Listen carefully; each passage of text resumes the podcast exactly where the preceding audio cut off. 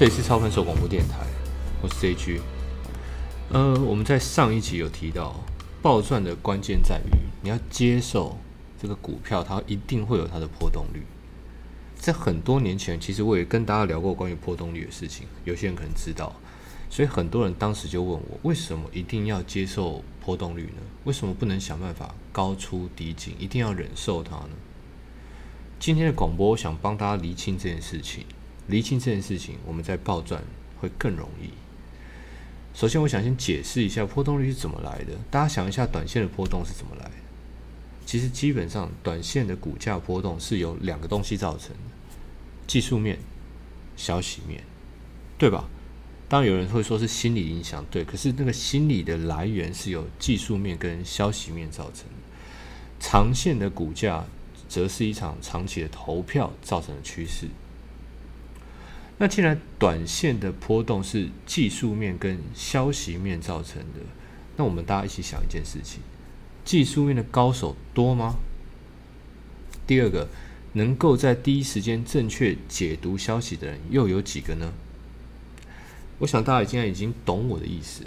其实有以技术面来讲，有九成的人，我觉得都不是特别厉害；以消息面来讲，大部分的人也很难做正确的解读。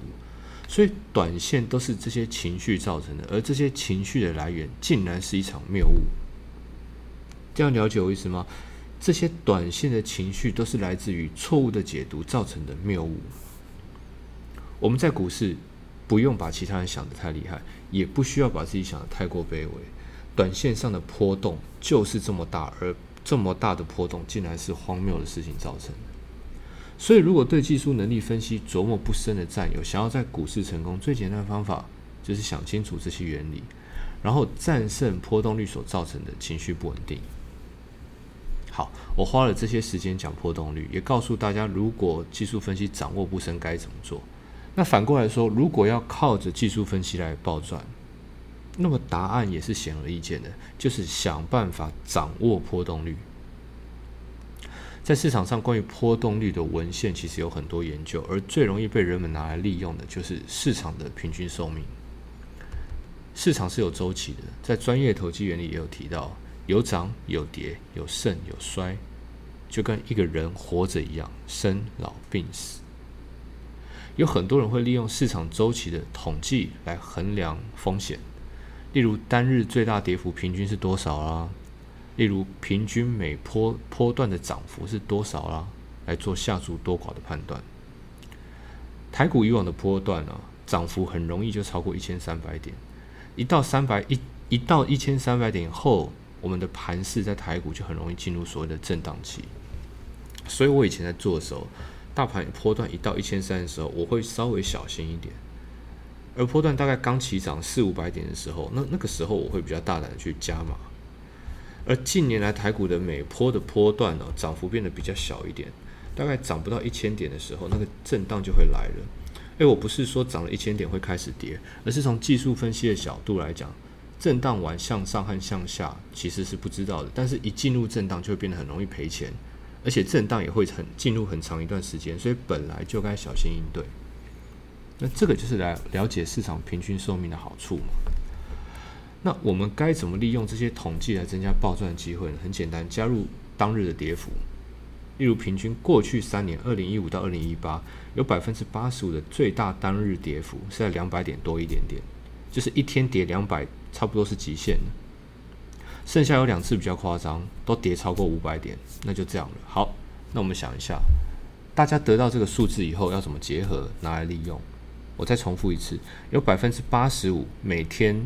都跌，大概最大是跌到两百点而已，有百分之八十五是两百点，只有两次是跌超过五百点。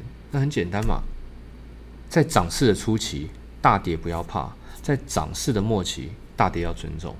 很简单，我刚刚说平均涨幅，你也知道平均单日的跌幅，也就是说在涨势的初期大跌两百点冲进去买的胜率是高的，在涨势的末期大跌两百点。可能意味着波段结束或进入震荡，所以你可以减码或者停利或了结，就这么简单。那有些人会担心，如果卖掉要继续涨怎么办呢？我跟大家讲，其实暴赚很简单，不是对错，而是我们每一次出手都是在高期望值的地方就可以了。我们每次出手如果都是在高风险的时候下小注或者不下注，在低风险的时候下大注，那长期下来，你很自然的，你的资本就会朝致富的路前进。那今天广播讲的是希望，如果各位对技术分析研究不深，至少这些入门的下注风险的意识。而如果你跟我一样，想对技术分析有较深入的理解研究，然后你想要抓住波动来获得最大报酬，因为你那个波动率在一些关键特定的地方，你的确是可以先卖掉的。那我们更要去了解这些波动率背后的原因，了解波动背后的原因。我们才可以彻底的摆脱那个统计学给我们冰冷的数字，因为那个统计是会变的。我们一直追逐统计是比较辛苦的。你了解那些涨跌的背后的真相跟原因，我们会马上知道这个统计学带来的意义是什么。那今天的广播想跟大家讲的重点其实就有两个：要么接受波动率，要么掌握波动率，其实都可以。关键是我们要一定要给自己一个清楚的。市场定位，清楚自己的股市的赚钱的方法，清楚这些定位之后，我们会更容易朝暴赚之路迈进。我是 JG，这里是操盘手广播电台，希望今天的广播能够对你有帮助。